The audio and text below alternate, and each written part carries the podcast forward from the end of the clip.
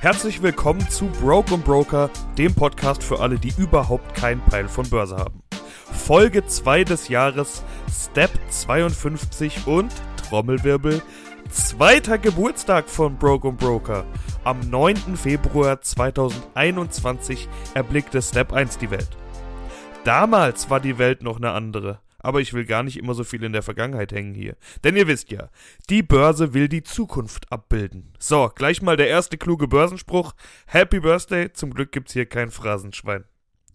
Auch damals schon ertönte übrigens dieses wunderbare Intro von meinem Homie Symmetric, der nicht nur das schöne Intro, sondern auch ganz hervorragende Hip-Hop-Beats baut und auch das grandiose Logo hier designt hat. Ein hervorragender Mensch, dem ich an dieser Stelle mal kurz huldigen möchte. Es kommt immer mal wieder vor, dass Hörer speziell nach dem Intro-Beat fragen. Checkt Symmetric Beats mit Doppel-M und C. Das wünsche ich mir jetzt von euch zum Geburtstag. Und was kann ich zum Geburtstag von Broken Broker Besseres mitbringen als eine fette Börsenrally zu Jahresstart? Hat die irgendeiner angekündigt? Hat die irgendeiner vorausgesagt in all den tollen Prognosen und Jahresausblicken, die in den ersten Jahreswochen so rausgefeuert wurden? Also ich kenne keinen. Es war der fucking nochmal beste Jahresstart seit Jahrzehnten an der Börse. Haben nicht ganz viele gesagt, dass die erste Jahreshälfte wahrscheinlich noch super schwach wird und erst in der zweiten Jahreshälfte wird alles besser? Hab hier und da auch gehört, dass vermutlich das ganze Jahr scheiße wird an der Börse. Und dann gehen plötzlich alle ab. Kennt ihr diesen Puff Daddy Song? Can nobody take my pride? Can nobody hold me down? Oh no, I got to keep on moving. Ja, ja, ich höre schon auf. Schön dranbleiben, nicht wegschalten, aber daran hat mich das erinnert. Der DAX hat gut 9% plus gemacht. So viel macht er normalerweise im ganzen Jahr. Wenn ein Fondsmanager da voll dabei war, dann kann der jetzt alles verkaufen und sagen, war ein gutes Börsenjahr mit geiler Performance. Aber, und jetzt kommt das große Aber, natürlich nur, wenn er dabei war. Wie viele sogenannte Experten haben irgendwann im Laufe des Jahres 2022 mal irgendeinen Zeitpunkt genannt, an dem es die beste Zeit gewesen sein soll, um aus dem Markt auszusteigen? Wahlweise irgendwann im Sommer. Und dann soll man im Tief wieder einsteigen. Wahlweise irgendwann jetzt im Frühling. Da habt ihr euer Timing, ihr Toys.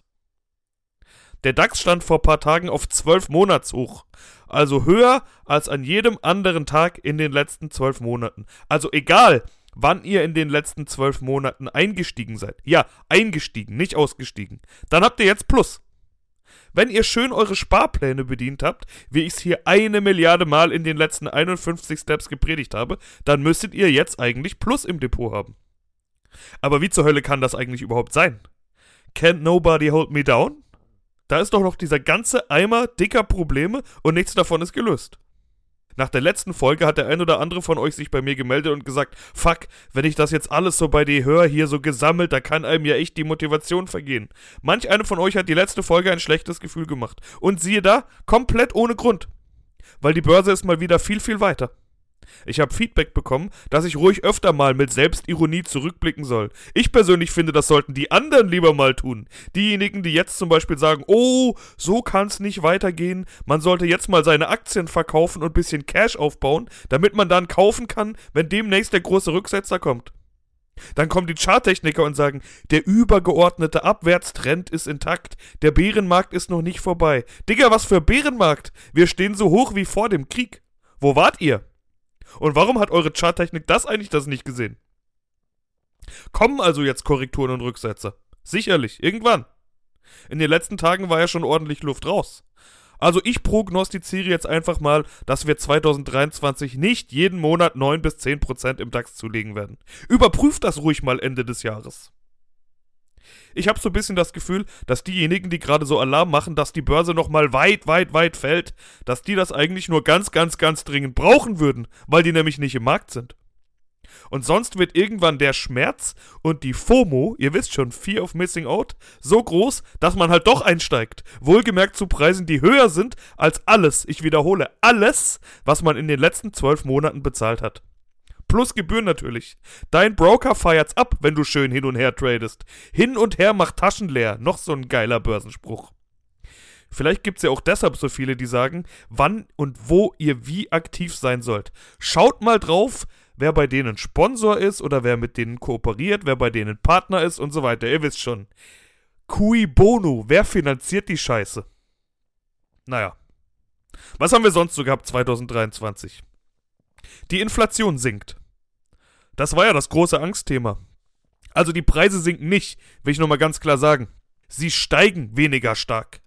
Also noch kein richtiger Grund zum Partyfeiern, ehrlich gesagt. Es sei denn, du bist einer von diesen Postwichsern, die jetzt mal eben sagen, ich will 15% mehr Lohn. Alter, 15%? Wie hoch ist bei euch die Inflation? Seid ihr in Argentinien oder was? Solche Lohnforderungen gibt's an vielen Stellen und das könnte ein echtes Problem werden. Weil klar, diese üblichen Inflationstreiber aus 2022 sinken, Lebensmittel, Energiepreise und so. Wenn jetzt aber die Löhne überall steigen und als nächstes die Mieten, dann sinkt die Inflation nicht. Und trotzdem sieht man ja die ersten Erfolge. Die Inflationsbekämpfung läuft langsam, aber sie läuft und sie läuft besser als erwartet. Das deutet darauf hin, dass die Strategie funktionieren könnte und dann könnte man meinen, dass bald Schluss ist mit den Zinsanhebungen der Notenbanken. Und die Konjunkturdaten, die kommen auch besser raus als erwartet, vor allem in den USA. Das war jetzt aber eigentlich schon wieder scheiße, weil dann hätte die Fed ja schon wieder Spielraum, die Zinsen doch noch länger anzuheben. Und mit solchem Klein-Klein und so einem Scheißdreck beschäftigt sich der geneigte Börsianer den ganzen Tag. Schaut euch doch einfach mal die Berichtssaison an. Die war in den meisten Fällen besser als gedacht.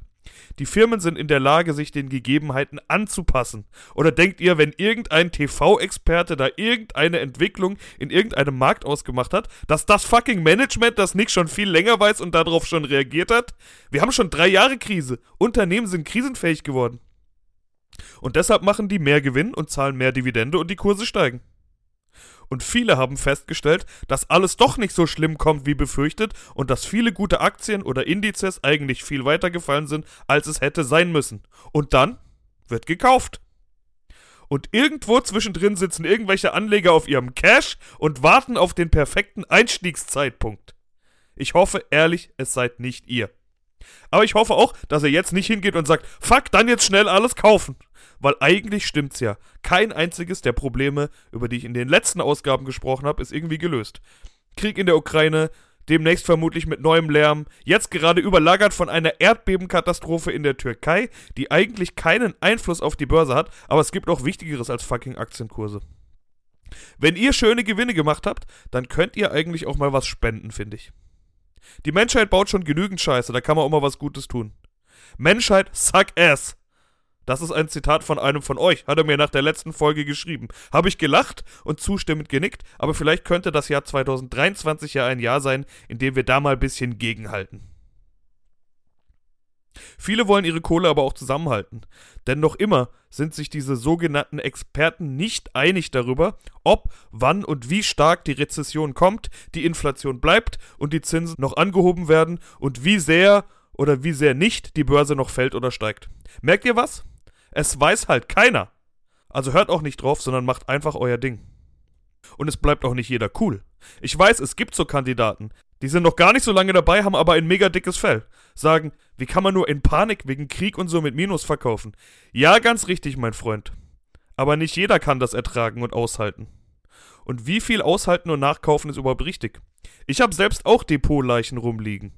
Da hätte ich mal lieber mit paar Prozent Minus verkauft, statt dem schlechten Geld noch mehr Gutes hinterherzuwerfen. Kann sein, dass die einfach niemals zurückkommen.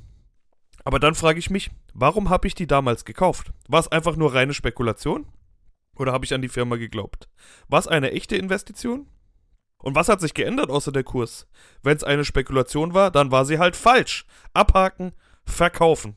Wenn es eine Investition war, dann warum nicht liegen lassen oder sogar nachkaufen?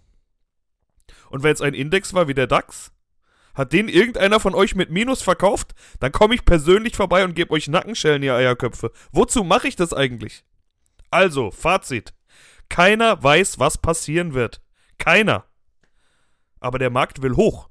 Mindestens auf mittlere Sicht. Auf lange Sicht sowieso. Schaut euch mal langfristige Charts an. Der Markt will immer nach oben.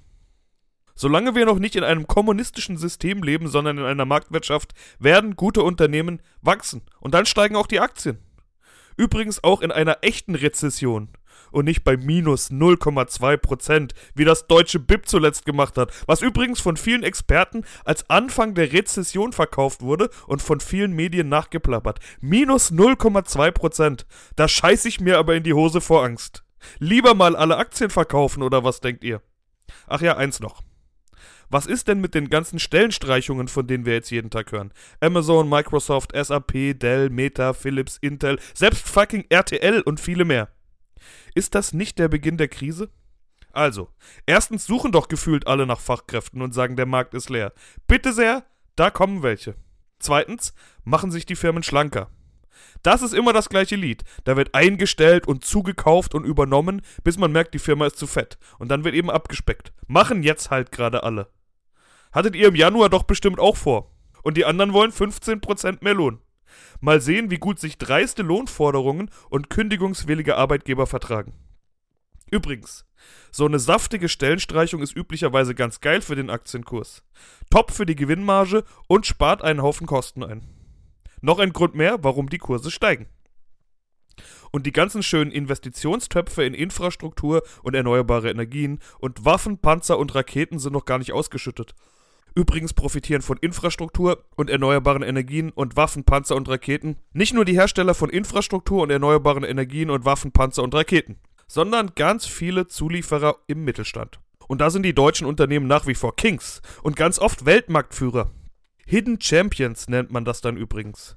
Ich habe schon ein paar Experten gehört, die sagen, dass gerade die Nebenwerte jetzt noch viel Nachholbedarf haben. Also solche Firmen im MDAX oder SDAX oder sogar noch weiter unten. Aber nachdem ich jetzt so viel geschimpft habe auf Experten, sollte ich vielleicht eigentlich nicht mit einer solchen Aussage die Folge abschließen. Deshalb ein ganz passendes Zitat.